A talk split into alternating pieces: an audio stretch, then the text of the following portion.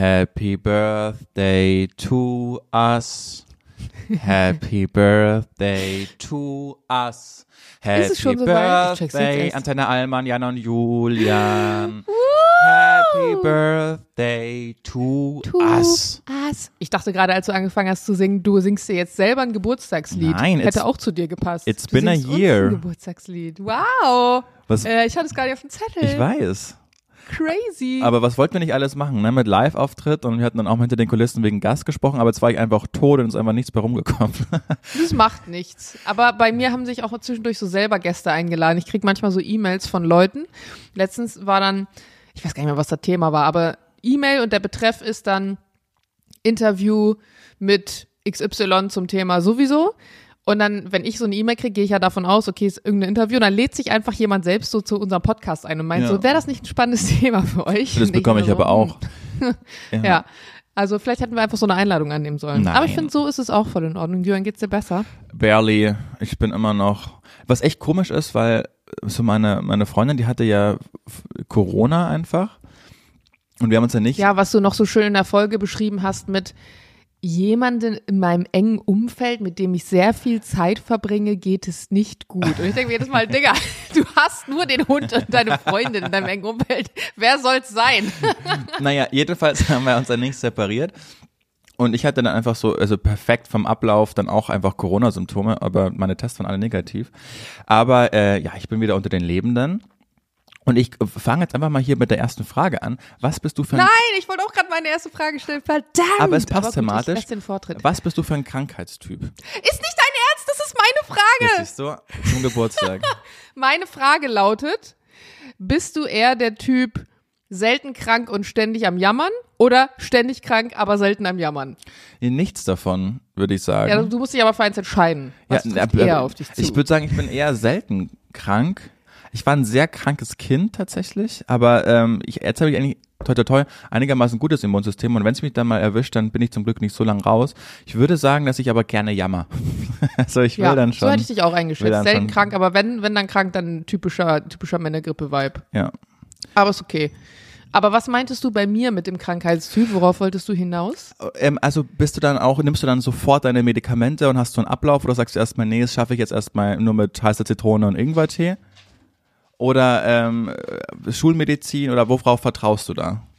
Das kommt, glaube ich, drauf an, also welche Krankheit. Mhm. Ich habe in der Vergangenheit das leider immer so gehandhabt, dass ich, ah, ich brauche keine Medikamente, ich schaffe das auch so. Und ganz krass ist es bei mir bei Kopfschmerzen, wenn ich Kopfschmerzen habe oder bekomme, dass ich dann sage, ach nee, das geht schon und das wird schon besser. Ich gehe einfach ins Bett und danach wird's besser. Und immer, wenn ich ohne Kopfschmerztablette ins Bett gehe, also wenn ich wirklich starke Kopfschmerzen habe, wache ich danach noch mit einem größeren Schädel auf und bereue das jedes Mal. Und irgendwann habe ich angefangen so, es gibt Medikamente, um Medikamente zu nehmen. Die haben einen Grund, dass es die gibt und die helfen. Also nimm die Scheiße doch einfach. Und jetzt vor kurzem zum Beispiel, als äh, Anton so krank war, mit seiner Mittelohrentzündung dann und dann noch alle hier irgendwie vor sich hin vegetiert haben, habe ich, als ich das erste Halskratzen bei mir gemerkt habe, Auch immer Halskratzen, sofort, ne? ja, das ist Ja. immer, immer Halskratzen oder dass ein so ein Nasenloch stärker zu ist als sonst. Also so geht's bei mir immer los. So beim Schlucken oder so oder das Nasenloch. Und da habe ich sofort reagiert. Ich habe natürlich eine kleine Hausapotheke zu Hause hab mir direkt den, äh, den schönen Hustensaft und Halstabletten reingeballert und noch so einen Vitamin C Drink, der der wirklich widerlich geschmeckt hat. Und dann habe ich so drei Tage ja mit so einer, ich würde sagen, so einer 20 bis 30 Prozent Erkältung gedealt, die sich aber dann zum Glück nicht intensiviert hat. Also ich glaube, weil ich schnell gehandelt habe, ist dann das Gröb, also der Großteil so an mir vorbeigezogen und ich habe dann nur so ein bisschen Kopf und Nase und so gehabt. Aber früher zum Beispiel habe ich viel ähm, Globuli genommen. Die sind ja auch umstritten. Also da gibt's ja ganz geteilte Meinungen. Und ob das jetzt Placebo ist oder nicht, als Kind hat mir das so unfassbar gut geholfen. Ich hatte, ich war immer ein Kind, was viel mit dem Bauch zu tun hatte, also viel mit dem Darm, immer früher auch viel Übelkeit hatte und das hat mir immer sehr geholfen und auch heute noch, wenn ich versuche, also ich versuche oft auf Chemiebomben zu verzichten, aber wenn es gerade so um Kopfsachen geht oder so, da, da brauchst du es einfach. Also ja, da ist dann die Medizin schon Ja. äh, berechtigt. Also hier wieder neuer Julian, ne? Nicht Schubladen Julian. Ja, ja, also ich glaub, bitte fang jetzt keine Globuli-Debatte an, Julian. Wirklich, das haben, da hat keiner Bock drauf. Niemand. Pa pass auf. ähm, in meinem näheren familiären Umfeld ist jemand Heilpraktikerin. Und ich, ich habe das da gerade so angeteased. Dadurch, dass ich so ein krankes Kind war, also ich habe, es war wirklich mysteriös. Ich habe alle sieben Wochen habe ich von jetzt auf gleich, ich wirklich, ich habe Fußball gespielt. Ich bin damals, keine Ahnung, wie läuft man da rum in der E-Jugend, 60 Minuten hoch und runter gelaufen. Es ging mir einwandfrei. Nach Hause gekommen, gut drauf, auf die Couch gelegt, 40 Grad Fieber. Also das war total, und es ist alle sieben Wochen gekommen, ohne Begleiterscheinungen. Ich hatte nur ganz krasses Fieber, so dass ich meine Eltern nicht mehr erkannt habe, so dass ich ganz oft ins Krankenhaus musste, weil es ganz, ganz äh, knapp war. Also wenn man 40, Crazy. wenn man genau, wenn man 40 Grad Fieber als Kind hat und dann, also ich habe meine Eltern nicht mehr erkannt, ich habe halluziniert, ich habe gedacht, ich sei im Krieg, es war und dann auf einmal war es wieder gut. Also es war so zwei Wochen, wo ich dann wieder krank war, dann war ich wieder sechs Wochen fit, zwei Wochen krank. Da- Dann war ich rechts der Isar und, und niemand wusste, niemand weiß bis zum heutigen Tag, was ich da hatte. Aber es ging mir wirklich hundeelend und das hatte ich so sechs, sieben Jahre eigentlich am Stück. Also das war echt richtig beschissen. Und ähm, diese nahe verwandte Person, ähm, Heilpraktikerin, hat dann auch immer mit Globuli bei mir versucht. Und ich habe einfach keinen Unterschied festge... Also äh, als Kind gehst du dann ja open-minded da rein, du weißt ja noch gar nicht, was Schulmedizin oder sonst was ist, aber ich wusste nur, wenn ich das nehme, geht's mir nicht besser. Das Einzige, was das Fieber runtergebracht hat, war einfach Ibo 800. Also, da, also genau. Und ich glaube, deshalb äh, ist, bin ich so getriggert auf mir. Bei mir hilft einfach nur Schulmedizin. So deshalb, also kann ich mir das einfach so herleiten. Aber auch die hat ja nicht geholfen, weil es kam ja immer wieder. Genau, aber dann, ja, ja, aber für den Moment, weißt du, in dem Moment willst du einfach nur akute Hilfe. Du willst nicht Ja. mehr glühen, du willst, du willst keine Fantasien Ja, haben. Fieber ist ja auch echt. Also, Genau, du willst es ich einfach meine, nicht nur. umsonst sind da unfassbar viele Menschen dran gestorben. Ja, ja, du willst ja, es einfach nur, dass es jetzt in diesem Moment besser wird und dann sind wir drei, vier Stunden, geht's dir einfach danach besser. Und ähm, ich habe ganz lange, deshalb kennst du kennst mich ja hier, ach was, labert mich nicht voll mit eurem Globuli und Handauflegen und das alles, alles Scharla- Charlatanerie. Aber selbst wenn es nur der Placebo-Effekt ist, auch der ist bewiesen. Und wenn da jemand hingeht und sich dann einfach besser fühlt, ja, dann bin ich der Letzte, der darüber urteilt, auch wenn es dann nur Also mir ist ein Placebo-Effekt, der mir hilft, dann besser als Genau, absolut. Deshalb, deshalb, äh, ich werde niemanden verurteilen. Ich finde das toll, wenn man da hingeht. Und meine Theorie ist auch, was ich, da da haben wir glaube ich schon mal drüber gesprochen, Heilpraktiker, die nehmen sich ja auch einfach mal Zeit, um zuzuhören. Und ich glaube, dass ganz viele auch deshalb äh, zu Heilpraktikerinnen und Heilpraktikern gehen, weil da einfach anders als in der Schulmedizin, wo du im drei Minuten Takte durchgeschleust wird, da einfach mit zugehört wird. Deshalb, Ja. ähm, also ich, ich gehe nicht aktiv zu einem Heilpraktiker, weil ich einfach für mich festgestellt habe, das wirkt bei mir nicht. Ich glaube daran nicht mehr, weil ich einfach durch bestimmt durch meine Kindheit. Aber geht dahin, habt, wenn es euch hilft, perfekt. Jules hatte mal, ich, ich überlege gerade, ob das ein Heilpraktiker war, aber ich, ich glaube ja. Als, in der Zeit, als er noch ähm, Sportler war, aktiv, haben die ja, ja ganz viel Physio bekommen und was weiß ich da alles. Ne? Also hatten sie super viele Fachleute um sich rum und ich glaube, es war auch ein Heilpraktiker, den er auch hatte in seinem Team. Und dieser Heilpraktiker hat, also wenn du dir jetzt vorstellst, jedes, alles, was wir im Leben haben, besteht ja aus einer Art von elektromagnetischen Wellen. Also Jetzt kann, ich kann das schlecht erklären. Wollte also, sagen, ne, auf eine Art und Weise, Detail, alles, Jana. alles, was wir irgendwie haben, hat eine Art von Masse. Und ich kann es dir nicht ganz erklären, dafür müssten wir Jules nochmal fragen, aber er hat es mir mal erzählt und ich war sehr beeindruckt davon. Ähm, dieser Heilpraktiker hat unter anderem rausgefunden, dass Jules beispielsweise, wenn er Kaugummi kaut, seinen äh, Muskel nicht gut halten kann. Also die haben irgendwie so Tests gemacht, dass praktisch der Heilpraktiker drückt, zum Beispiel auf den Oberschenkel oder so, und Jules drückt dagegen. Und an einem Tag, als er das irgendwie gemacht hat, hat er irgendwie das nicht halten können. Also sein Oberschenkel hat immer diesem Druck von dem Heilpraktiker nachgegeben. Und ich meine, so ein Oberschenkel von einem Rennkanuten, ne? Also den drückst du nicht mal eben so runter. Und dann war irgendwie so, hä, strange, was ist denn los heute und warum funktioniert's nicht? Und er hatte ein Kaugummi im Mund. Und dann haben sie irgendwie später das Kaugummi rausgenommen und daraufhin hat es irgendwie funktioniert. Es hat irgendwie mit den Meridianen oder so ein Kram zu tun. Auf jeden Fall hatte dieser Heilpraktiker eben wohl Möglichkeiten, auch zum Beispiel Wasser, was ja eine bestimmte, also Wasser enthält ja eine bestimmte Information von, den, von der Kettigkeit her, zu bespielen mit einer anderen Information, sodass Leute, die auch dort Leistungssport gemacht haben, zu ihm hingegangen sind und sich Wasser bespielt haben auf eine Art, wie ein Dopingmittel funktionieren würde. Also super crazy. Und ich habe auch, als ich das das erste Mal gehört habe, zu Jules, Digga, war zum Geier. Und dann hat er erzählt, dass ähm, seine Tochter ein Kaninchen hat und dieses Kaninchen Wofür diese Geschichte hin, Jana Heinisch? Ja, warte mal, dass das Kaninchen oh, auf dem Placebo-Infekt, dass das Okay. Kaninchen irgendeine Er- Erkrankung hat, keine Ahnung welche und regelmäßig Medikation vom Tierarzt bekommt. Und dass er sich daraufhin diese Medikamente mal angeguckt hat genauer und Wasser mit der Information bespielt hat, die diese Medikamente enthalten. Und ein Tier kann ja, also ein Tier weiß ja nicht, das ist jetzt ein Medikament und das wiederum nicht. Und daraufhin keine Medikamente mehr brauchte. Es hört sich jetzt super strange an. Ich würde eigentlich voll gerne mal Jules zu dem Thema nochmal holen, weil er kann das besser erzählen als ich. Aber es hat mich auf jeden Fall sehr nachhaltig beeindruckt, als er das damals erzählt hat. Jana, glaube ich, hat sich jetzt richtig, also Janas Gesicht ist gerade ganz rot geworden und das ist, erkenne ich immer dann, wenn das passiert dann, wenn du dich irgendwo rhetorisch gerade verstrickst, wo du gerade nicht mehr rauskommst, dann passiert immer, dass dein Gesicht manchmal rot an. Äh, Nee, das anläuft. passiert eigentlich, wenn ich merke, dass ich nicht ernst genommen werde, weil ich weiß, dass du mir gerade zuhörst und das auf eine Art so ein bisschen lächerlich siehst. Das Nein, nein, ich höre dazu. Ich wusste nicht, wo die Geschichte hingeht und ich, also ich, ich habe dir einfach nur gespannt gefolgt, ob da jetzt irgendwie noch ein Aha im Die ist zu Ende jetzt, die Geschichte. Das war's. Aha-Effekt kommt. Okay. Mehr ja, gibt's nicht. ähm, das, das, die Geschichte des Kaninchens, so könnte die, die Folge heute. Nee, die Folge heißt Happy Birthday to Us, Ja, stimmt. oder? Das müssen wir eigentlich feiern. Apropos Happy Birthday. Ich war jetzt vor kurzem ja in Amsterdam. Ah, Hast du tolle Stadt. Mitgekriegt. Ja. Ganz tolle Stadt, aber auch nur, wenn die Sonne scheint. Wir hatten wirklich so ein unfassbares Pech mit diesem Wetter. Es war nicht nur so, dass es ein bisschen so getröpfelt hat und grau war, sondern es hat wirklich 48 Stunden durchgeregnet. Es gab keinen trockenen Moment. Aber Gegenfrage, Es- welche Stadt ist schon toll, wenn es nur regnet? Also, Keine, Ja. eben, hast du absolut recht. Aber gerade eine Stadt wie Amsterdam im Frühjahr, mit der man natürlich die tollen Tulpenfelder, die schönen Märkte. Amsterdam hat eine unfassbare Flohmarktkultur, wo ich ja großer Fan von bin. Vintage-Märkte, Antikmärkte, ähm, Fahrradfahren. Also äh, spielt sich ja sowieso schon super viel draußen ab.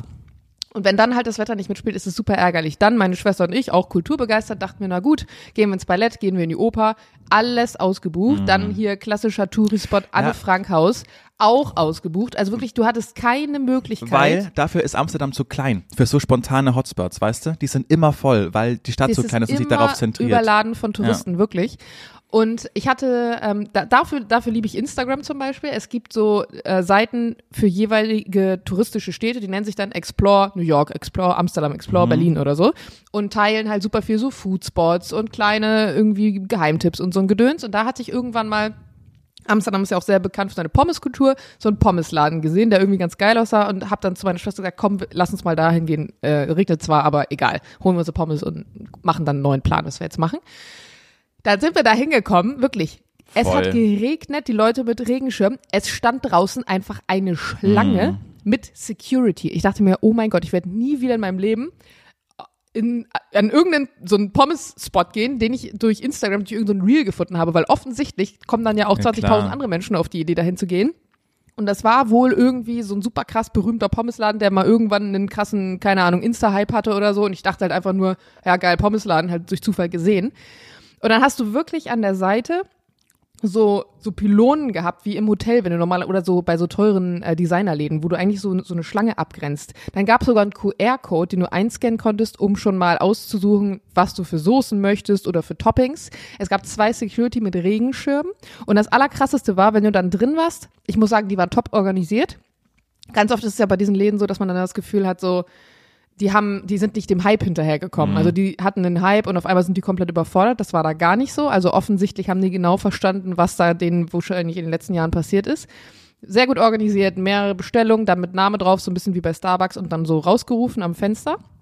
Aber das Krasse war, das war in einer kleinen Nebenstraße, wo ganz viele süße Läden waren. Und vor jedem dieser Läden, von denen man ja jetzt ausgehen würde, dass sie wahrscheinlich partizipieren von dem Erfolg dieses Pommesladens, weil während du draußen stehst und auf deine Pommes wartest, guckst du dann in den kleinen Laden rein und denkst, ah, gleich, wenn ich aufgegessen habe, gehe ich da rein, standen so riesige ähm, Fotos mit durchgestrichenen Pommes, wo drauf stand, bitte nicht vor diesem Schaufenster essen. Und am Anfang dachte ich mir nur so, oh, ist ja voll dumm von denen, das nicht zu nutzen, dass sie praktisch so eine große Menschenansammlung dann permanent in ihrem Kiez so haben.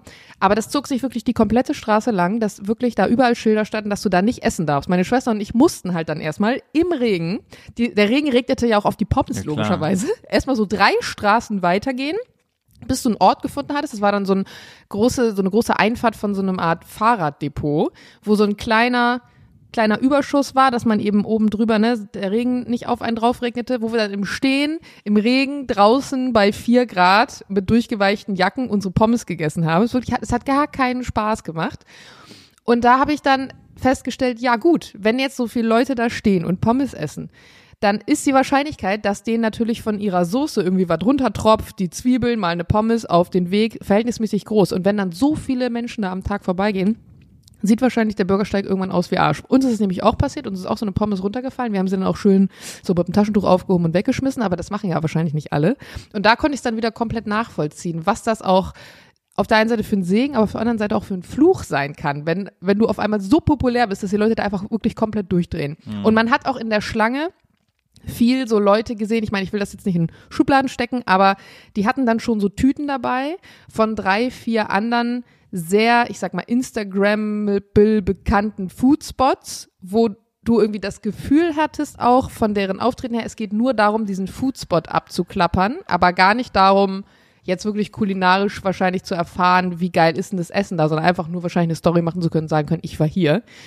Und ja, das war irgendwie, irgendwie war das krass und traurig irgendwie gleichzeitig zu sehen. Und es hat aber dann auch so eine. Aber was jetzt wert, also was das Anstellen und alles Die Pommes, wert? muss ich sagen, genau, ach ja, genau, darauf wollte ich mich eigentlich hinaus. Danke, dass du mich wieder auf den Pfad zurückholst. Ich habe nämlich, als ich das gesehen habe, dass das offensichtlich so ein richtig krass bekanntes Ding ist, gedacht, scheiße, das wird von der Quali wahrscheinlich jetzt richtig Müll sein, weil die so viele Massen abfertigen. Aber die Pommes waren wirklich richtig geil. Also es war gut investiertes Geld. Ich bin froh, dass ich zu meiner Schwester auch noch gesagt habe, lass uns eine Portion teilen, weil es war wirklich eine große Portion. Wie viel hat die gekostet? Und ich habe da ziemlich viel Shishi zubestellt und noch Getränke. Ich weiß, dass ich, ich glaube, 11 Euro bezahlt habe für zwei äh, Flaschen Eistee. Das geht. Eine Portion, also eine große Portion Pommes mit zwei verschiedenen Soßen und noch so einem Extra-Topping. Ja. Das okay. war für touristische Verhältnisse fand ich okay. Ja, und Amsterdam ja. ist auch echt nicht günstig, muss man sagen, ne, was Essen und so angeht. Wirklich nicht. Aber Amsterdam, ja. guck mal, wir haben nicht abgesprochen, spontan Top 3 der Städte, wo man, wo man sich vorstellen könnte, sofort zu leben, nachdem man einmal da ein Wochenende verbracht hat.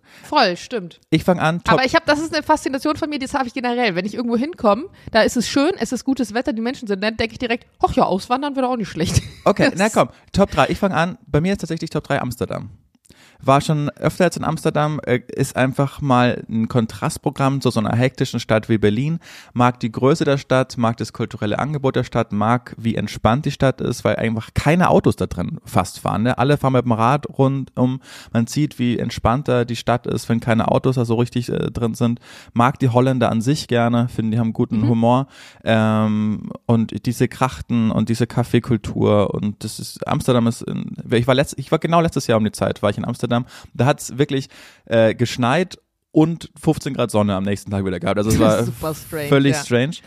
Aber Amsterdam äh, ist mein Top 3. Ja, was ich mir noch überlegen könnte, wäre Wien. Mm, ich liebe ja. einfach ich liebe einfach die ganze Historie dieser Stadt. Ich bin so ein großer Flohmarkt-Fan. Hast du da komplett dieses, dieses Antike auf eine Art und Weise, auch so ein bisschen das Leben also ja, die sind ein bisschen arrogant auf eine Art, die Wiener. Ja, das aber ist ich natürlich finde, was, was mir gar nicht gefällt. Genau, das gefällt mir auch absolut gar nicht. Aber ich finde, manchmal ist das vielleicht auch nur so ein Schein. Und natürlich. wenn ich in Wien leben würde, dann wäre ich wahrscheinlich auch arrogant, weil ich sagen würde, was für eine geile Stadt. Also Wien von der Stadt her finde ich auch richtig schön. Aber ich muss sagen, dieses Thema gerade so Top 3 Städte zum Leben zum Auswandern ist sowieso sehr theoretisch bei mir, weil ich glaube, dass ich niemals aktiv wirklich in einem anderen Land leben werde. Ich bin schon sehr happy so in, in mhm. einem anderen Land. Äh, bei mir Top 2 spontan aus der Hüfte geschossen. Lissabon war ich wirklich sehr angetan, weil ich ja auch in diesem Jahr, im Januar, Februar, wann war ich da? Ja, Februar. Februar, glaube ja, ich, ja. Genau, wo ich mir dachte, auch wo es da auch schon 15 Grad hatte und eine, eine irre Stadt. Mir haben Freunde gesagt, die schon ein bisschen älter sind, dass Lissabon genauso ist, wie Barcelona vor 20 Jahren war als es noch nicht mhm. so touristisch war und wo du halt wirklich noch ein Cappuccino für 1,90 bekommst, ne? Und, und mhm. also wirklich pro Essen, glaube ich, so 30, 35 Prozent günstiger ist als hier, obwohl der Fisch frisch aus dem, aus dem Meer raus ist und ich mag die Freundlichkeit der Leute da. Ich, ich, ich bin ich war so angetan von Lissabon, dass ich, ähm, ich weiß nicht, ob ich es nächstes Jahr schon schaffe, aber ich will auf alle Fälle äh, in, der nächsten, in den nächsten Jahren einfach mal so drei Monate von Januar bis März Airbnb in Lissabon nehmen, um da mal einfach Geil. zu wohnen. Also ich will ja. auch nochmal hin, weil du damals wirklich erzählt hast, dass es auch äh, so schön war. Und wir hatten doch mal diese Folge, wo wir kurz über Barcelona und so gesprochen haben, wo ich auch gesagt habe, zum Beispiel, ich finde den Kontrast von Barcelona geil, Sur mit dem Surfbrett durch die Altstadt und dann irgendwie so. Und du dann sagtest, ja, aber Kriminalität und so weiter. Ähm, von daher hätte ich vielleicht auch Barcelona gesagt, aber das sind auch alles Städte.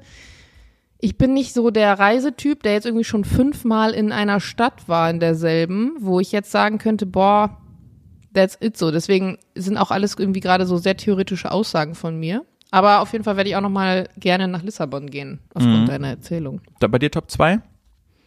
Ja, kann ich jetzt gerade gar nicht so sagen. Vielleicht wäre es Barcelona, Ah ja, witzig. aber wie gesagt, eigentlich weiß ich auch, nee, würde es nicht sein. Ich mag zum Beispiel auch super gerne Krakau. Ist halt ein Hast ganz, du gesagt, also Kult ja. Ja, kulturell ganz, ganz anders. Warst du noch nie, ne? War das richtig? War ich noch nie, Da ne? warst du noch nie, genau.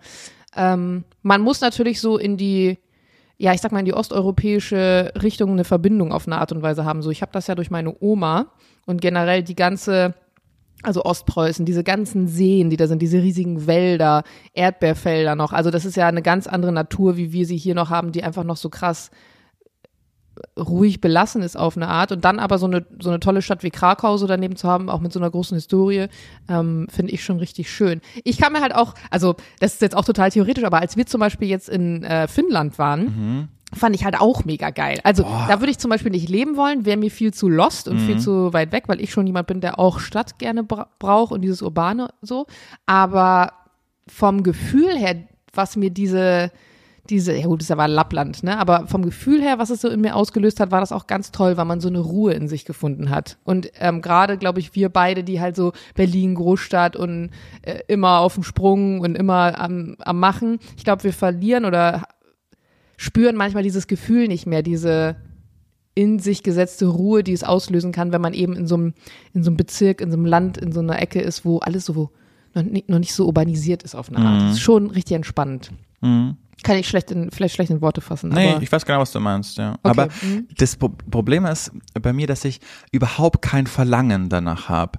Weil wenn ich zum Beispiel in, in Bayern bin und ja, wir sind öfter mal im Chiemgau, was wirklich, das ist, abs das ist lächerlich schön, dieser Chiemsee, dahinter die Bergkette, die Mhm. ja. Alpen, wo viele Menschen Urlaub machen, ganz, ganz viel Geld bezahlen, um da ein Naherholungsgebiet und und ich, ich mag das da gerne mal, ich, ich bin genau gerne einen Tag da. Und am nächsten Tag, wenn ich aufwache, denke ich mir, oh, ich verpasse irgendwas. Ich, ich, hier ist Ach, krass, nichts. bei dir kriegt die FOMO, ja? Genau, ich, Okay. ich will, ich, Mhm. das, ist, das ist mir alles zu langweilig hier. Und deshalb, äh, ich habe das Verlangen da gar nicht nach. Ich habe immer nur das Verlangen nach der Stadt, nach dem, nach dem schnellen Leben. Deshalb ist bei mir auch auf äh, geteilter Platz eins, weil es mit Abstand meine Lieblingsstädte in Europa sind, London und Paris. Ja, das wissen wir. Genau, muss ich gar nicht mehr viel dazu Aber sagen. Paris, oh Gott, da würde ich Mein wirklich, Gott. in Paris, glaube ich, würde ich nur wohnen wollen, wenn du mir eine Wohnung da schenkst. Wirklich? Ja, Wa- Warum? da würde ich, wir hatten das, ich habe das Gefühl, wir wiederholen gerade eine Folge, wir hatten diese Folge schon mal, da haben wir auch ausführlich drüber gesprochen und da habe ich auch gesagt, Paris ist mir persönlich einfach, ich mag die, was heißt, ich mag die Leute nicht, ich will das jetzt nicht oberflächlich formulieren, aber diese, also da finde ich, ist es eine krasse Arroganz auf eine Art und Weise. Die Stadt ist mir zu dreckig. Mir sind, mir ist die Stadt generell viel zu romantisiert als das, was sie am Ende ist. Ich finde, die Stadt ist so ein bisschen wie ein geiles Date, wo hinterher du feststellst, im Bett hat's gar nicht funktioniert. Also wo du so eine riesige Erwartungshaltung hattest und dann hinterher feststellst, das war alles nur äußere Fassade und innen drin im Kern sind da eigentlich so viele Sachen, die, die mich nicht ansprechen. Das ist für mich, ja, es ist wie so eine schön von außen und nicht so geil von innen. Ah ja, also jedes Mal, wenn ich da bin, äh, spüre ich eine Enttäuschung in mir. Und London? Und London auch? In London war ich tatsächlich erst ein oder zwei Mal und das war immer nur so ganz kurz. Einmal, glaube ich, Okay. für einen Job und einmal mit einer Freundin so zwei, drei Tage. Ich mochte London, aber ich glaube, ich muss noch mal Mhm. häufiger da gewesen sein, um ein besseres Gefühl für die Stadt zu bekommen. Mochte ich aber im Gegensatz sehr. Ich, ich bin ja so ein Fan davon, dann auch wirklich, auch wenn es nur für vier oder fünf Tage ist, wo man da ist, da wirklich zu leben. Also zum Beispiel, wenn ich äh, in Soho in einem Hotel bin, dann lebe ich auch einfach da, weißt du, für die vier Tage und mache jetzt nicht irgendwelche krassen Touri-Sachen und schaue mir nochmal Chelsea an oder, den, oder sondern ich, ich versuche dann einfach so in, mit der Stadt dann einfach so zu leben und das, und das so anzunehmen und da so richtig einzutauchen. Kannst du natürlich auch nur machen, wenn du schon öfter da warst, ne? Und, Genau, das wollte ich auch gerade ja. sagen. Wenn du das erste Mal irgendwo bist, dann willst du ja auch was sehen. Ne? Und Dann, London auch das ähm, für mich eine der ganz wenigen Städte, die im Winter genauso toll sind wie im Sommer. Also London zur Vorweihnachtszeit äh, ist einfach, ist einfach fantastisch. Auch wenn das Wetter schlecht ist. Aber viel schöner als Berlin mit, mit, was die Lichterketten und so angeht. Und das ist einfach wirklich, Ah, ich bin, ich, ich habe jetzt auch schon wieder, ich bin über, über Thanksgiving bin ich äh, wieder in London, ich freue mich jetzt schon. Und, äh, was habe ich zum äh, Geburtstag geschenkt bekommen, da freue ich mich ganz, ganz arg drauf ich bin im, ähm, im April, jetzt bin ich in äh, Copenhagen und da war ich auch noch nie in Kopenhagen. Ah. Und zwar bin ich, und wir, wir fahren dahin und das finde ich so toll, äh, mit dem Nachtzug. Und wir haben da einfach, wow. genau. Wow, wie spannend. Ja, und dann haben wir so ein eigenes Abteil einfach für uns und ich finde das so. Da bin ich schon mal richtig gespannt, was du erzählst. Ja. Ich wollte immer schon mal mit dem Nachtzug fahren. Ich glaube aber, wenn ich das dann machen würde, hinterher, boah, ich wäre so gerädert, würde ich da rauskommen. Man stellt sich das so romantisch vor, mit so einem Harry Potter Vibe. Genau. Dann hast du so ein eigenes kleines Ding. Ich glaube, in Wahrheit ist es einfach nur, es stinkt wahrscheinlich, es sind unbequeme Kissen, es rumpelt die ganze Zeit, es ist ultra laut, du kannst nicht pennen, du kommst völlig gerädert im wahrsten Sinne am nächsten Tag an. Ja. Das ist die, die Erwartungshaltung, die ich in Wahrheit habe. werde davon Aber ich bin berichten. richtig, ich bin richtig gespannt, was du da erzählen Ja. wirst. Geil. Und auch Was so kostet das? Äh, Also lohnt sich das im Vergleich zu einem Flug? na, natürlich nicht. Das heißt, glaube ich, zehnmal mehr als Was? Flug, ja. Oh Gott. Ja, das ist halt das Problem, ne? Ja, aber muss man auch mal drüber sprechen, ne? Also ich, ich war jetzt im, na, das ist auch eine Diskussion, die, die, die ist obsolet, weil die schon so oft geführt, äh, geführt wurde. Aber ich bin jetzt im, musste jetzt im Februar, musste ich ja äh, dreimal hintereinander jedes Wochenende musste ich nach, nach Bayern mit dem Zug fahren.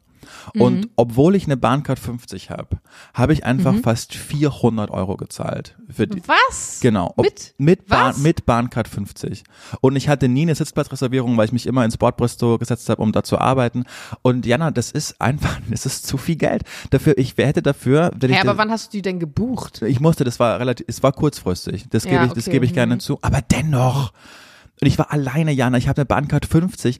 Wenn ich jetzt äh, als Familienvater äh, sehe, okay, mit, ähm, keine Ahnung, was fliegt da, EasyJet von Berlin nach München, fliege ich für 50 Euro, wenn ich das im Vorhinein weiß, dann, dann, dann fliege ich da immer. Wir führen, wir führen, können das nicht, die Diskussion anfangen zu führen, dass wir weniger fliegen sollen, wenn Bahnfahren einfach immer noch so teuer ist. Und ich frage mich, woran liegt das? Ist es, weil es ein Monopol einfach ist in Deutschland? Privatisierung, I don't know, aber wir, wir können, dies, dieser Klimakampf ist einfach ad absurdum geführt, wenn es mit dem Zug immer noch teurer ist als mit dem, mit, dem, mit dem Flugzeug. Also das gibt's doch nicht. Trotz Bahncard 50. Überleg das, wenn Ich hatte das doch letztens, als ich nach Frankfurt gefahren bin, ne? Da, nee, Quatsch, ich war ja erst im Nürburgring, so war das. Ich war ja im Nürburgring, am Nürburgring und bin dann darüber nach Frankfurt und von da nach Berlin, weil ich ja in Frankfurt Gold kaufen war. Das habe ich ja letztes Mal erzählt. Und da war es dann auch so, ähm, mehrmals umgestiegen. Ähm, sowohl auf dem Hinweg als auch auf dem Rückweg sind die Züge nicht gefahren, die Anschlusszüge nicht gefahren. Ich hatte irgendwie, äh, ich weiß gar nicht mehr, anderthalb Stunden oder so dann Verspätung.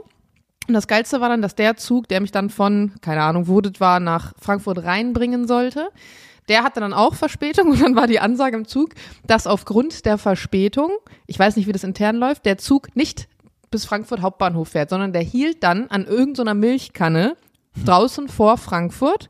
Und da habe ich mich so gefragt, hä? Also ich meine, was denn das Argument? Ihr bringt die Leute mit anderthalb Stunden Verspätung zum Ziel und dann bringt ihr sie aber nicht mal zum Ziel, sondern schmeißt sie einfach vorher in Pusemuckel raus. Wenn ich nicht mit einem Kumpel verabredet gewesen wäre in, in äh, Frankfurt und der dann auf dem Weg mich hätte eingesammelt, hätte ich noch mit irgendeiner S-Bahn da dann rumgurken müssen. Und dann schrieb mir hinterher eine und sagte, ja, ja, weißt du, warum das liegt? Wenn ein Zug nicht seine Zielhaltestelle erreicht, dann geht dieser Zug nicht in die Statistik mit ein. Das heißt, dieser Zug hat dann auch keine Verspätung gehabt, weil es gibt keine Verspätung auf dem Weg von X nach Frankfurt, wenn der Zug nie in Frankfurt ankommt. Ja. Und das fand ich so krass. Und es gibt auch, es gibt auch so ganz krude, es gibt immer diesen jährlich diesen Bahnbericht, wie viel Verspätung der, der Zug in der, äh, im Durchschnitt einfach hatte, ne? Und Mhm. das ist aber so, wenn der Zug über eine Stunde Verspätung hatte, dann geht er gar nicht in die Statistik ein. Ja, Also, ich will es jetzt, das ko- zählt dann sch- schon nicht als Verspätung, sondern als irgendwas anderes. Äh, das Ich taucht nicht so einen auf. Witz gesehen bei Postillon oder so am Tag, als sie gestreikt haben, da komplett. Die Bahn hatte den ersten Tag, wo kein Zug Verspätung hatte. Und Das ist so traurig, aber es ist einfach so. Ja. Und ein Bekannter von mir, auch bei Instagram, Dominik Artefax, war jetzt gerade in, war das Tokio? Bin mir gerade nicht mehr sicher. Auf jeden Fall meinte er, ja, äh, wir sind hier gerade in den Zug eingestiegen und ähm, der Zug ist einfach auf die Sekunde pünktlich gewesen und das Maximum, was die im Jahr in Verspätung haben, sind irgendwie 25 Sekunden oder so. Das musst Wahnsinn. du dir mal überlegen. Ja, ja, das ist echt irre. Ja, ich will jetzt gar nicht, ich will jetzt gar nicht Bahnbashing betreiben, weil immer, wenn ich eigentlich mit der Bahn fahre, sind die schon relativ pünktlich und ich kann mich drauf verlassen. Geil. Also Genau. ich habe immer, ich habe immer Pech, wirklich immer. Nee, das kann ich gar nicht so. Ich finde einfach, ich finde es einfach nur gnadenlos zu teuer.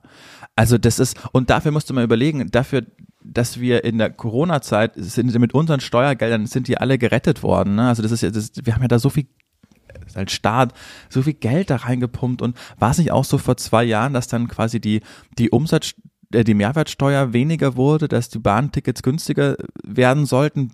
Bullshit, die haben sich einfach, das, die, immer noch die gleichen Preise, die Bahn bekommt jetzt einfach nur mehr netto. Also das, das, da mal ran, Robert. Oder wer, wer ist da, wer Das Wissing? wird nichts, Julian, glaube ich. Ich Weißt glaube, du? das wird nichts. Ja, gut. Jana, ähm, ich, ich, äh, zweite, zweite Frage. Was, wann bekommen, äh, wann kommen dir die besten Ideen? Also was bist du Abends für ein, vorm Einschlafen Okay, oder auf dem Ja, Klo. gut. okay. Ja. Ach, beantwortet das schon zu Genüge deine nee, Frage? hat schon- weil ich bin, ich bin so ein klassischer weißer Papier-Kreativer. Ja, ich gar nicht. Also ich- also meistens, meine Ideen werden exponentiell schlechter, wenn ich versuche, sie aufzuschreiben. Und dann ist es meistens so, wenn ich dann abends im Bett liege, mir irgendeine geile Idee kommt, bin ich Immer immer so hin und her gerissen, nehme ich jetzt mein Handy und schreibe mir das noch kurz auf, weil morgen früh weiß ich es nicht mehr. Und zu 60 Prozent bin ich dann zu faul, weil ich mir denke, nee, weiß ich noch. Und dann wache ich am nächsten Morgen auf und weiß es nicht mehr. Und dann ärgere ich mich so über mich selber, dass ich mir jetzt nicht aufgeschrieben habe. Das ist eigentlich so der Klassiker, so ein bisschen verschenkte, verschenkte Kreativität auf eine Art. Viele funktionieren ja auch super über dieses Mindmap-Prinzip. Ähm, hatte ich mal mit Matze im Mod-Coaching, da ging es, ich weiß nicht mehr, um was da ging, aber da hat er mir auch gesagt, ne, wenn es um Themen geht oder so, mach, mach diesen klassischen Mindmap. Nee, kannst vergessen bei mir. Funktioniert einfach nicht. Mach ich auch nie.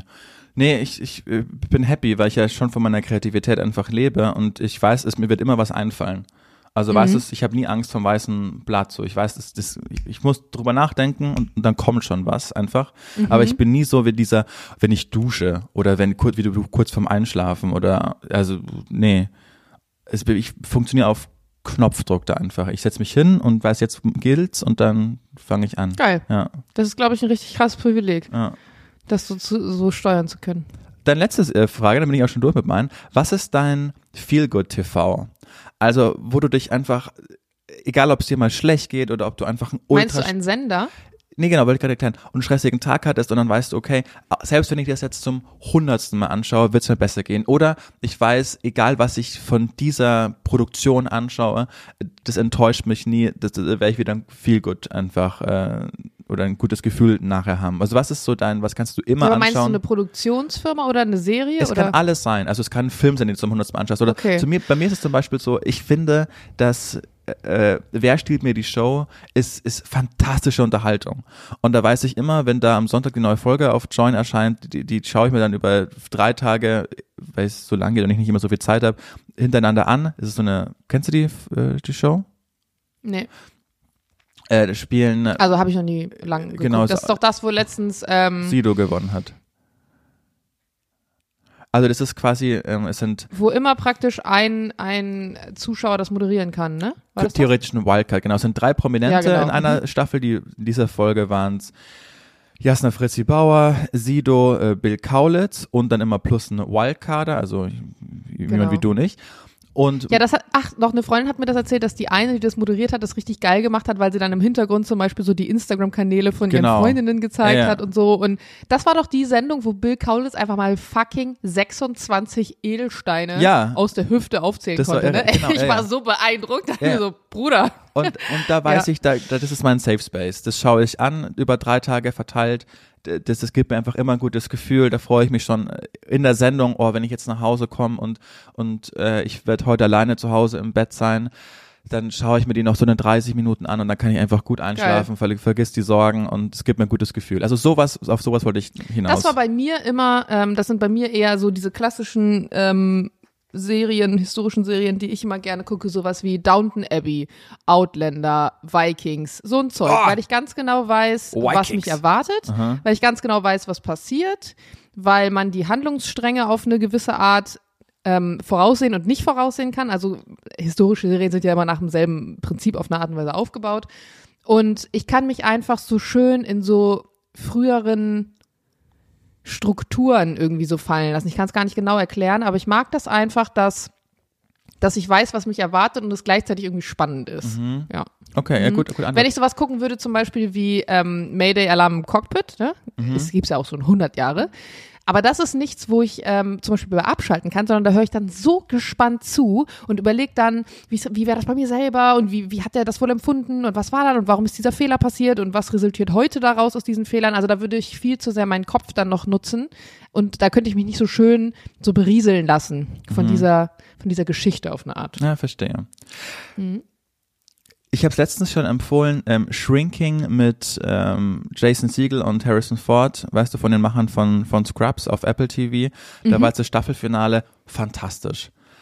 Schaut euch das an. Hast du Apple TV? Weiß nicht. Okay.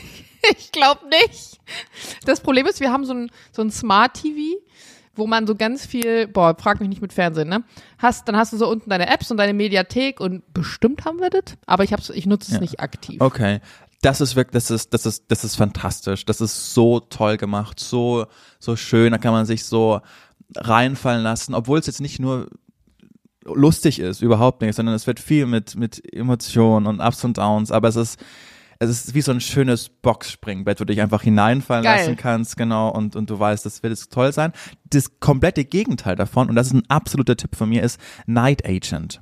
Das ist gerade total gehypt, das habe ich mir auch angeschaut auf Netflix. Hast du das gesehen? Oder weißt du, worum es da geht? Nein, habe ich nicht gesehen und weiß auch nicht, worum es geht. Das sind zehn Folgen, das ist so ein FBI, so ein junger ähm, Agent, der einen Bombenanschlag verhindert, weil er das zufällig in der U-Bahn mitbekommt. Daraufhin wird er more or less befördert zum so ein Telefonbewacher im, äh, in der Nacht äh, rund ums Weiße Haus und bekommt dann einen Anruf, dass gerade von so einer jungen Frau, dass gerade Mörder im, im Haus sind und ihre Tante und Onkel umgebracht haben, die auch verdeckt fürs äh, für den Secret Service arbeiten und er musste dann da rausholen. Und das ist ein total, totaler Verschwörungskomplott. Also dann ist eben äh, FBI gegen Secret Service und die und das, ist so schön herausgearbeitet, dass es in der heutigen Zeit nicht nur schwarz und weiß gibt, nicht nur böse oder schlecht, sondern einfach manche die Ideale für sich wirklich als gut betrachten und die anderen Mhm. als schlecht.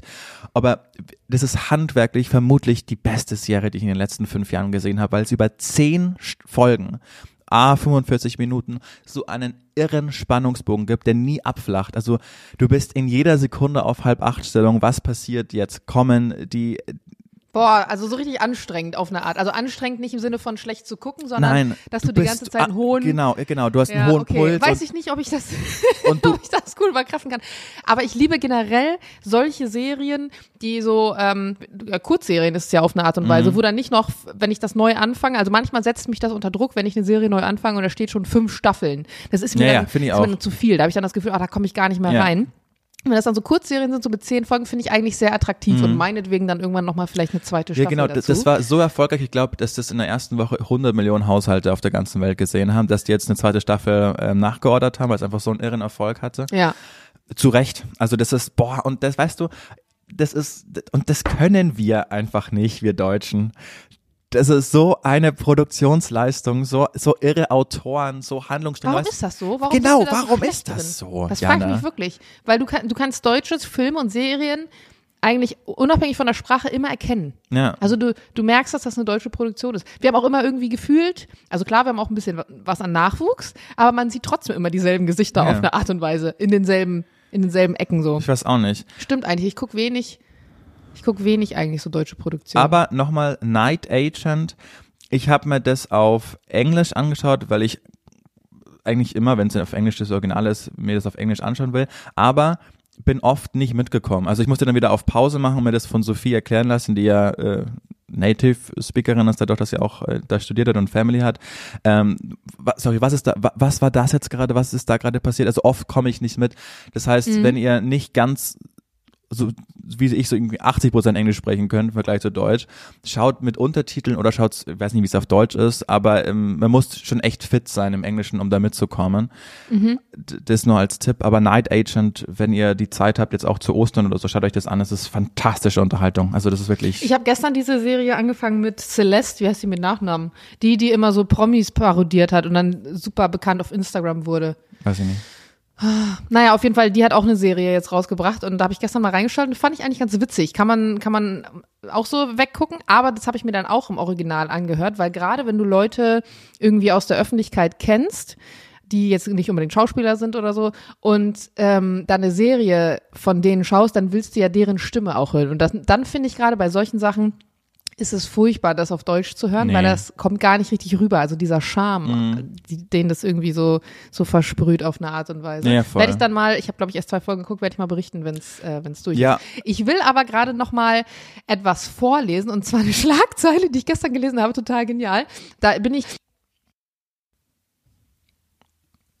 Ich lese jetzt mal kurz ähm, diesen Artikel vor, wenn ich ihn äh, gerade wieder finde. Verdammt, ich habe ihn mir extra, ich habe ihn mir extra zur Seite gelegt. Ja, nein. Och Mann, Heine. Unprofessionell zum Geburtstag. Ist eigentlich, ist eigentlich nicht schwer, oder? Was ist daran nee. so schwer? Was ist daran schwer? Ich weiß es nicht. So, finde ich Ich weiß auch nicht. Da ist er. Die Überschrift lautet Samenspender wegen Inzest angezeigt. Und zwar sind wir immer noch in den Niederlanden weil er durch seinen Samen mehrere hundert Kinder gezeugt haben soll, droht einem 41-Jährigen aus den Niederlanden ein Gerichtsverfahren. Ein Mann aus den Niederlanden hat Medienberichten zufolge 550 Kinder gezeugt und muss sich deshalb nun vor Gericht verantworten. Der Vorwurf Wie mögliche Inzucht und Inzest. Ins Rollen gebracht hat das Verfahren eine niederländische Spendenstiftung mit einer Mutter. Eine Mitteilung der Stiftung zufolge soll der Spender sein Sperma in mindestens 13 Kliniken im In- und Ausland deponiert und insgesamt mindestens 550 Kinder gezeugt haben. Und ähm, dann hat er unter anderem irgendwie über Social Media so Wunscheltern kontaktiert und so weiter. Und es ist nämlich eigentlich so, dass du maximal 25 Spenderkinder zeugen darfst oder eben zwölf Familien Samen spenden darfst. Und jetzt, jetzt dachte ich mir so, was ist sein Antrieb? Also Geld. hast du entweder wirklich, ist es ein rein finanzielles Ding? dass du vielleicht nichts anderes im Leben hattest, dass du sagst, ja, geil, ich verkaufe einfach meinen Samen. Aber 550 Kinder, also ich meine, meinst du dem, meinst du, der hat so das Gefühl irgendwann so, ha, wenn ich jemand auf der Straße begegne, das könnte einfach mein Kind sein? Meinst du, der fühlt überhaupt so, hat er so Vatergefühle? Glaub, nein, bei fünf, also kann ich mir kaum vorstellen. Vielleicht ist es so wie bei Genghis Khan, der ja auch irgendwie tausend Kinder gefühlt hatte, dass du denkst, ich bin so überzeugt von meinem Genpool, ich will, dass die Welt nur noch aus Minimis besteht, dann ist sie eine bessere, I don't know. Oder das Machtgefühl zu wissen, also ich weiß es auch nicht. Ich tue mir schon schwer, ein Kind. ja gut, aber du müsstest dich auch um dein Kind kümmern und das ist eher dein, der Struggle, der, die Verantwortung, die damit einhergeht. Das stimmt. Aber ich fand es auf jeden Fall, ich fand es auf jeden Fall krass, weil ich meine, wir Frauen, wir sind ja jetzt nicht in der Position, okay, doch, wir könnten Leihmütter sein auf eine Art und Weise. Auch krass. Was eigentlich. passiert, was passiert da eigentlich genau? Weil es gibt ja das Gerücht, dass Heidi Klum und äh, Tom Kaulitz jetzt auch wieder ein Kind haben wollen, aber doch, doch eine Leihmutter. Mhm. Wie, und Kim Kardashian hat das ja auch gehabt, oder? Gibt einige, die das also, machen. Genau, wie ist da der Vorgang? Das ist quasi dann, du, also der Tom schwängert Heidi und dann wird die Gebärmutter rausgenommen und bei einer anderen Nein, eingepflanzt. Oder wie Mann. funktioniert das? Du bekommst den Samen in der Regel des Vaters mhm. und der Vater, der Same wird dann befruchtet eben bei der anderen Frau. Und oftmals nimmst du auch noch, glaube ich, eine Eizelle von der anderen Frau. Und das wird dann, dann, eingepflanzt bei, bei der, die das austrägt. Aber es ist biologisch eben das Erbgut von den Eltern. Und sie trägt einfach nur aus. Das heißt, sie wird dick, sie hat die Übelkeit, sie, ne? Und wenn das Kind rauskommt, dann wird es den Eltern übergeben. Das, das war's. Du bist strange, eigentlich ein lebendiges, Du bist so eine Art Kühlschrank. In dich wird was reingesteckt und dann gewartet, ja, genau, und dann raus, rausgeholt.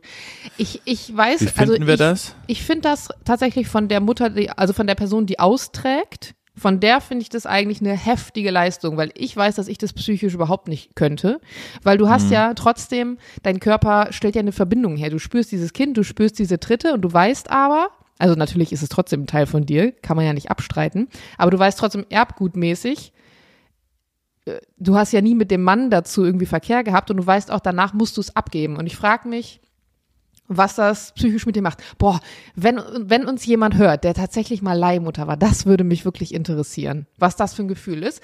Und ich Ja. muss aber sagen, von den Eltern her, wenn die zum Beispiel, keine Ahnung, vielleicht kann die aus gesundheitlichen Gründen nicht austragen oder whatever, manchmal gibt's ja auch solche Gründe dafür.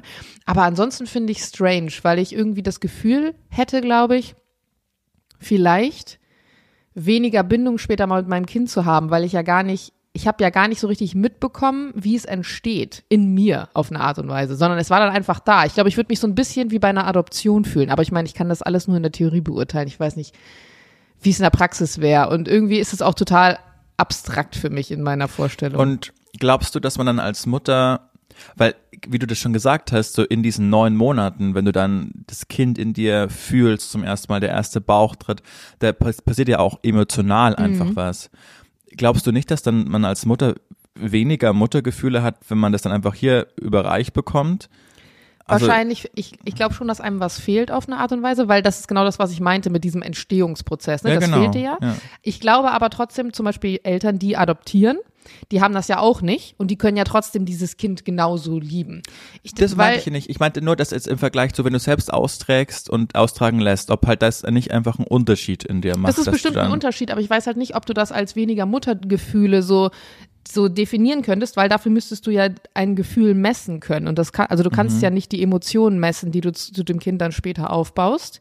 Es ist bestimmt was anderes, aber ich ich weiß nicht, ob es deswegen ja weniger wert ist oder schlechter, aber ich kann es mir auf jeden Fall für mich könnte ich es mir nicht vorstellen, weil weil das was was glaube ich Mutterschaft auf eine Art auch besonders macht, ist ja diese körperliche Verbindung, die du zu diesem Mensch hast, weil er aus dir kommt. Und das ist, das musst du, also es ist ja trotzdem, ich meine, wir reden hier über was, was immer schon so funktioniert hat, aber der, die Vorstellung, dass aus einem bestehenden Organismus zwei unabhängige Organismen werden, die von unabhängig voneinander funktionieren. Das ist ja totaler Wahnsinn eigentlich, wenn wir uns das mal überlegen. Und das, das, diese Erfahrung nimmst du dir ja auf eine Art und Weise dadurch. ist ein bisschen wie Ghostwriting, oder? Wenn du quasi die Idee hast und das Grundkonzept von dir kommt und es dann einer anderen Witziger Person Vergleich. gibst, dass die das dann fertig schreibt, aber du bekommst dann trotzdem die Bachelorarbeit überreicht. Stimmt. Der Vergleich ist geil. Wir können die Folge auch Ghostwriting beim Kind austragen nennen, aber wir können sie auch bei der Geburtstagsfolge lassen. Aber den Titel finde ich auch geil. Aber wo wir gerade vielleicht beim Thema äh, Geburten sind, kurze Frage von mir. Eine, also meine zweite Frage an dieser Stelle. Geile Überleitung auch, by the way. Aber wann hast du zuletzt geschrien? Vor Schmerz oder? Nee, generell. Allgemein. Wann hast du so richtig, wann hast du das letzte Mal so Mhm. richtig laut geschrien? Also generell versuche ich ja wirklich immer ruhig zu sein. Du hast mich ja vermutlich auch noch nie rumschreien hören in der Nee. Diskussion oder sonst was. Ich versuche, also ich, ich habe einmal den Satz gelesen, dass Schreien immer eine Form von Angst ist. Weil wenn du laut wirst, dann hast du immer Angst um irgendwas. Um, es, egal, ob es jetzt dein, dein Geschäft ist, dein Ruf ist oder dass die Beziehung kaputt geht oder dass du dann de- de- dein Argument in Kräfte bekommst. Ich weiß auch nicht. Und ich finde auch, dass so ruhiges Sprechen ist immer eine Form von Souveränität und Stärke. Mhm. Willst du mir zustimmen? Ja, würde ich dir Das- zustimmen. Mit dem Angstding, äh, ich, ich weiß, was du meinst, aber ich glaube, manchmal ist es nicht eine Angst im Sinne von ähm, fürchten, sondern manchmal ist es, glaube ich, auch eine Form von, mh, ja, nicht gehört werden, weil oft, das weiß ich von mir früher noch, äh, als ich impulsiver war auf eine Art, habe ich geschrien, wenn ich das Gefühl habe, dass die Gegenpartei nicht nur mir einfach nicht zuhört, sondern auch mich nicht verstehen will auf eine Art und Weise. Und dann fühlt man sich irgendwann machtlos. Also ich glaube, Schreien ist manchmal eine Form von ähm, einem Gefühl von Machtlosigkeit eher, weil eben das nicht ankommt, was man sagt. Kann auch, kann auch sein. Deshalb ist, also ja, mit, mit Sicherheit. Deshalb ist aber echt das eine Frage, wann ich zuletzt geschrien habe. Ich kann nicht dir. Vermutlich war es vor Schmerz. Also als ich. Äh, Stimmt, dein Tennisunfall vielleicht? Wollte wollte gerade sagen, genau. Da habe ich wirklich geschrien vor, äh, vor Schmerz. Das, das, und da kon, das konnte ich nicht kontrollieren. Das hat mir so wehgetan, dieser, dieser Messerstich in meinen Rücken rein. Krass. Nach meinem Rückhandsleis, dass ich da einfach, da einfach geschrien habe, ja. Und es war ja so laut, dass die auf dem, also ich habe auf dem dritten Platz gespielt, ganz hinten, Dass die's dass die haben. ganz vorne gehört haben und ein, äh, Notfallwagen ge gerufen haben. Da habe ich, da habe ich, das Ja, war das letzte Mal vermutlich okay. vor einem Jahr dann, ja. Ja. Und du? Ich glaube schon länger. Ich, ich kann mich nicht mal zu 100 Prozent erinnern. Also ich nagel mich nicht drauf fest. Ich glaube, es war dann wahrscheinlich so vor vier Jahren oder dreieinhalb Jahren oder so. Ich war auf jeden Fall frisch mit Jules zusammen und ich weiß, dass wir irgendeine dumme Diskussion über irgendwas hatten. Und wir hatten am Anfang ganz starke Probleme mit unserer Kommunikation, weil äh, Jules jemand ist, der emotional äh, spricht und ich bin jemand, der rational kommuniziert und äh, das hat zu vielen Problemen am Anfang geführt, weil wir, also Jules ist der Typ, wenn du schreibst okay in einer WhatsApp-Konversation, dann schreibt er, ist alles in Ordnung, weil du kein Emoji dahinter gepackt hast. Also der braucht Ja. immer, ne? Und ich ja nicht. Und deswegen, wenn ich irgendwas sage, dann sage ich das, wie ich es halt meine. Und Jules ist dann bei diesem Vier-Ohren-Modell immer so auf dieser Empfängerebene und versucht dann irgendwas so da rein zu interpretieren. Und ich weiß, da habe ich mal geschrien, weil ich mir dachte, das kann doch nicht dein Ernst sein. Hör auf, mir jetzt hier irgendwas in den äh, Mund zu legen oder jetzt so eine Szene zu machen wegen irgendwas, was ich nicht gesagt habe, nicht so gemeint habe. Und das, wo du das gerade herholst, ist absoluter Quatsch. Ich weiß auch nicht mehr, worum es ging. Also es war, aber ich weiß, dass ich bei ihm noch in der Wohnung stand. Genau. Und äh, das war so geil, weil als ich dann geschrien habe, habe ich gesagt, ich hole jetzt meinen Koffer. Oder nee, ich habe gesagt, ich gehe jetzt zum Auto, weil im Auto war noch mein Koffer. Und er dann so, wieso, willst du jetzt nach Hause fahren? Und ich so, nein, ich will meinen Koffer holen. Also wieder so ein geiles Beispiel von, ich will dann so den Abstand und sag, okay, dann hole ich jetzt mal erstmal meinen Scheiß. Und er denkt halt sofort, ah, sie geht jetzt und will jetzt wieder fahren und äh, ne, geht nach Hause. Und äh, ich glaube, das war das letzte Mal. Und da habe ich mich auch danach so richtig schlecht gefühlt, weil ich mir dachte, wenn jemand äh, in, in dir auslösen kann, dass du, dass du, ist es eine Form von Beherrschung verlieren? Ich weiß gar nicht. Ob man immer sagen kann, schreien ist eine Form von, ja gut, doch irgendwie schon auf eine Art. Ich glaube, manchmal ist es auch wichtig zu schreien. Manches aus sich rauszulassen. Gerade Leute vielleicht, die tendenziell so wie wir versuchen, so ruhig und gesittet alles zu machen. Boah, und ich rede gerade totalen Mist. Ich, beim Tennis schrei ich fast jedes Mal, wenn mir was nicht gelingt und man sich dann in diesen Negativstrudel Ah, befindet ja. und irgendwann kracht es aus mir raus und das kann nicht sein. Es gibt auch so eine legendäre, legendäre Aufnahme von Tommy Haas, ein deutscher Tennisspieler, der hat schon lange aufgehört, der war aber mal Nummer zwei der Welt. Jana macht gerade ganz komische Ge- Bewegungen mit ihrem mein Kiefer tut weh, sorry. passiert dann, was passiert da dann gerade? Naja, und auf jeden Fall äh, hat er gegen, glaube ich, Melbourne gespielt, Grand Slam, Viertelfinale gegen Davidenko und dann geht er auf die Bank und die Kamera ist so auf ihn drauf und er schreit so in das Handtuch einfach rein und sagt, du kannst gar nichts, du bist ein absoluter Niemand. Warum machst du das? Tommy, warum machst du das hier überhaupt? Zahlst Tausende von Euro an Trainer, an Berater, Das hat er in sein Handtuch alles geschrien. er hat erst in sein Handtuch geschrien, genauso so richtig, dass man es also in sein Handtuch Ja. geschrien, weil er gerade das Spiel verloren hat. Und und äh, also Seitenwechsel, dann kann man ja kurz eine Pause machen, eine Minute, dann hat er in sein Handtuch reingeschrien und dann ist die Kamera auf ihn, dann hat er so einen Monolog geführt. Also nachdem er ins Handtuch geschrien oh mein hat. So, Gott, genau, das ist so. aber auch, gerade wenn so viel Presse da ist und so, ich habe generell Ja, ja. das Gefühl, Leistungssportler, die sollten mal bessere Presse- und Medienschulung kriegen. Das ist Ja, ganz oft so, dass, also- ich, dass ich mir denke, Leute, ja. was zum Geier. Aber, aber pass auf, dann hat er einfach das Spiel, also das Spiel verloren, also nicht das Match, sondern nur das Spiel. Seitenwechsel, hat in das Handtuch geschrien, hat dann, was machst du hier? Du kannst nichts, du bist ein absoluter Gott. Niemand. Warum machst du das alles, Tommy? Du zahlst Tausende von Euro an einen Trainer, an einen Manager, an den ganzen Staff, machst du quälst dich, seitdem du elf bist und du hast nichts erreicht. Oh Klar, mein bist du. Nummer zwei der Welt, aber du bist ein absoluter Niemand. Dann sagt der Schiri Time, was so viel heißt wie, jetzt musst du wieder auf dem Platz weiterspielen. Komm, auf geht's jetzt. Und gewinnt einfach das Match. Hat es umgedreht. Also, genau. Also, das ist legendär. Das muss ich, muss ich dir schicken. Das ist wirklich eine legendäre Aufnahme. Und da hast du, das, das hast richtig so gemerkt, okay, du musst, der, der musste jetzt einfach gerade seinen ganzen Frust, alles rauslassen, hat nochmal auf Reset gestellt und, ähm, und ist mal rausgegangen und Krass. hat das Ding gewonnen. Also, Vielleicht musste ja, ja. er Und sich einfach mal selber so so klein machen, kurz im Gefühl, um dann nochmal groß herauszunehmen. Manchmal ist es ja so, wenn, wenn du klein gemacht wirst, gerade dann hast du irgendwann so einen Moment, wo du sagst so, und jetzt zeige Ja. ich es euch. Vielleicht hat er sich diesen Moment so selber geschaffen auf eine Art und Weise. Ja. Geil, das Ja, muss man wirklich aber- mal schicken. Ja, das ist Finde wirklich ich toll. spannend. Deshalb, und das, ist- das, deshalb verstehe ich das auch. Das ist bei mir auch so ein Instinkt einfach mal, wenn nichts funktioniert auf dem Platz. Tennis ist ja, habe ich schon oft drüber gesprochen. Das ist ja wirklich so ein Brainfuck einfach teilweise, dass du nicht, warum die einfachsten Sachen gehen, nicht? Da muss es alles mal raus und dann du wieder hin, einfach Reset äh, gedrückt und dann geht's wieder von vorne los, dass du nicht in diesen Strudel weiter reinkommst. Aber deshalb äh, schreie ich quasi jedes Mal beim Tennis. Fürchterlich, also völlig peinlich Ich auch. habe aber auch beim Tennis ist es ja generell so, also nicht, dass ich Ahnung von Tennis hätte, aber die machen ja generell bei jedem Schlag, den sie rüberballern, schreien die oftmals rum. äh, Und dann so, hä, äh. das Oh, da ist total mal, geil, so zuzuhören immer. es, es gab wirklich mal eine legendäre Spielerin, die ist leider des, des Dopings überführt worden, aber die hat mit 17, glaube ich, auch Wimbledon gewonnen. Hey, vielleicht hat die Ähm, Wasser einfach bespielen lassen. ja, Maria Sharapova hieß die. Und ich hatte mal eine Geschäftsidee. Äh, Ich wollte die Shara-Stopper auf den Markt bringen, einfach so Ohrschützer, dass du ihr Geschrei auf dem Tennisplatz nicht mehr hören musstest. Und die hat wirklich, die hat, wenn die gegen Wozniacki gespielt hat, da waren mal Dezibelmessungen, wie so, ein, wie so eine Flugzeugturbine, so laut war das einfach auf dem Platz. Das war unfassbar. Also die haben wirklich, das war so, das war so nervig. Wenn ich es im, im Fernsehen angestellt habe, musste ich immer auf lautlos schalten. Das konntest du nicht an dieses ständige Boah.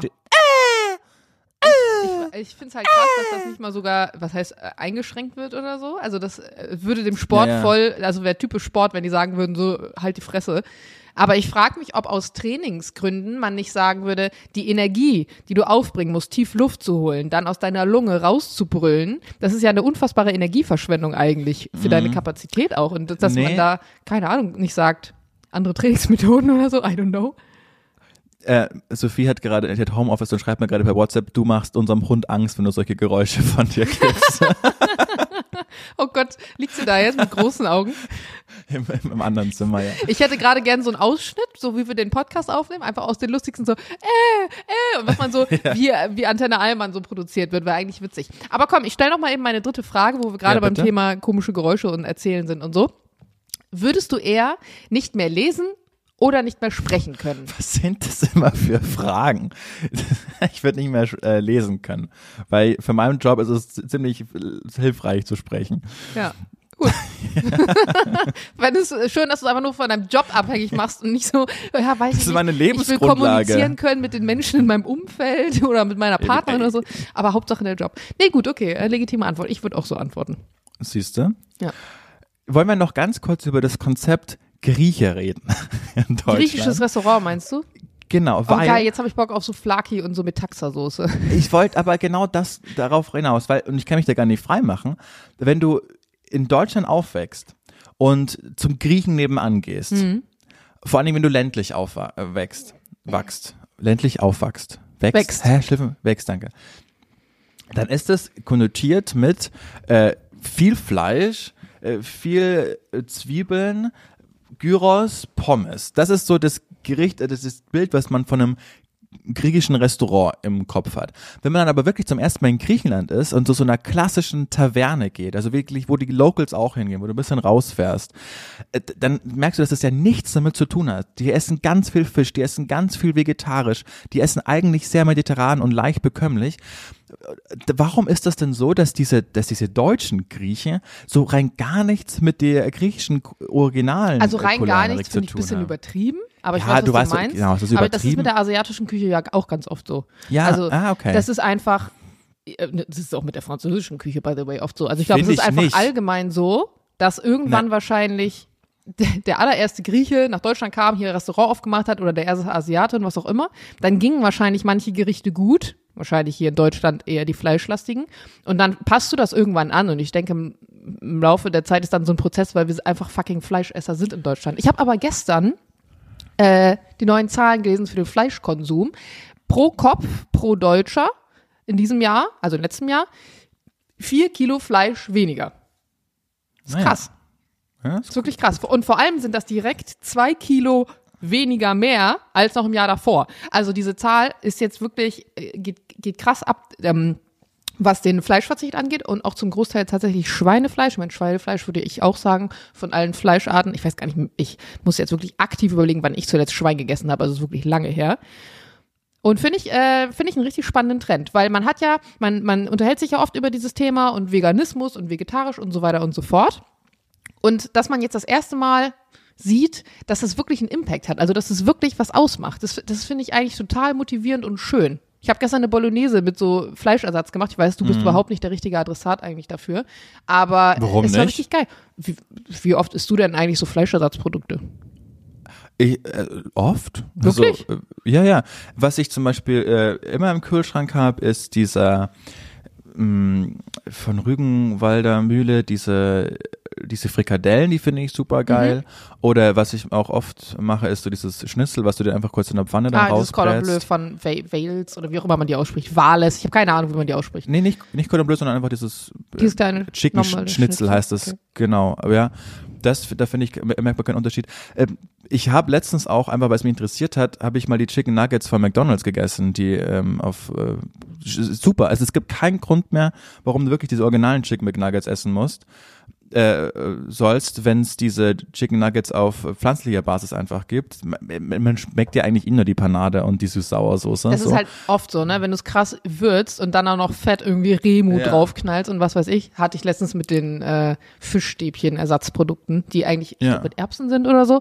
Und wenn du dir die richtig fett anbrätst in der Pfanne, also so richtig geil frittierst und dann so fett Ketchup drauf machst und dann noch Mhm. Bratkartoffeln gemacht hast und Spinat, das merkt kein Mensch.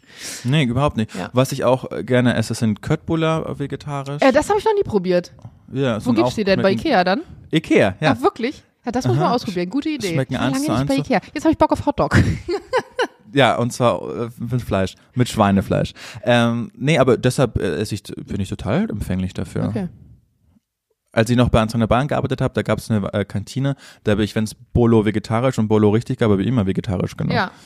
Ich finde generell, wenn man im Restaurant ist und da gibt es so vegetarische Optionen, dann ist es noch geiler eigentlich die zu nehmen, weil wenn man sich selber kochen muss und man kennt sich vielleicht nicht so gut mit Gewürzen aus, was ja vielen am Anfang so geht, die dann denken, oh, ich hau mit Tofu in die Pfanne und es ist geil. In Wahrheit musst du da aber richtig erstmal ein bisschen arbeiten. Mühe Tofu reinstecken, du arbeiten, genau. ja. Das ist halt wirklich so. Aber es, glaube ich, liegt auch daran, dass wir einfach den Geschmack halt gewohnt sind. Wir sind halt gewohnt, wenn du so ein Stück Rinderfilet in die Pfanne ballerst mit ein bisschen Mhm. Salz drauf, dass es geil schmeckt, weil wir den Geschmack halt kennen und gewohnt sind auf eine Art. Aber long story short, wir brauchen jetzt hier keine vegan, vegetarisch sowieso Debatte anfangen. Was ich sagen wollte mit dem Griechenthema, ich glaube, dass es wirklich davon abhängig ist, wie das Land generell konsumiert. Zum Beispiel Spanien. Ich bin überhaupt kein Fan, also so grundsätzlich von der spanischen Küche. Die haben geile Sachen, die können gut Tapas und es gibt ein paar Sachen, die die ganz gut machen. Aber so grundsätzlich würde ich sagen, spanische Küche ist jetzt nicht das, wo ich mich lang zu ernähren könnte. Und ich Nee. war mal in Spanien auf dem Weg äh, ins Surfcamp, habe mir einen Hotdog an der Tankstelle bestellt und das war einfach so ein, so ein Baguette, einfach so ein Baguettebrot aufgeschnitten mit einer Wurst drin. Das war's. Das war das Hotdog. Und so habe ich das Gefühl, dass generell, ja, du kannst ein bisschen Paella machen und okay und Soßen und so, aber so, und die sind ja auch absolut fleischlastig.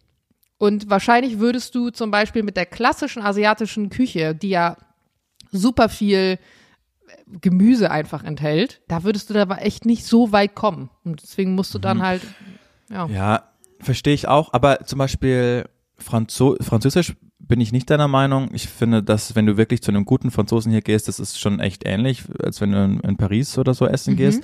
Auch ähm, hier unten bei uns der Italiener, ich finde, da ist echt, das ist ja auch betrieben nur von Italienern, so da, das schmeckt genauso wie in, wie in Italien. Aber wenn halt so ein Grieche aus, keine Ahnung, wo er herkommt, dann nach Berlin kommt und zu einem Griechen geht, dann hat denkt er, ja, das hat ja nichts mit meinem Essen, das ich zu Hause bekomme, zu tun. Also Ja, aber das ich glaube, es kommt auch so an, welche Italiener du halt erwischt. Also es gibt ja, Ja, ja. Italiener und Italiener. Es gibt dann die Italiener, da bekommst du auch einfach so dicke, fette Pizza einfach nur mit so, mit so einem Teig.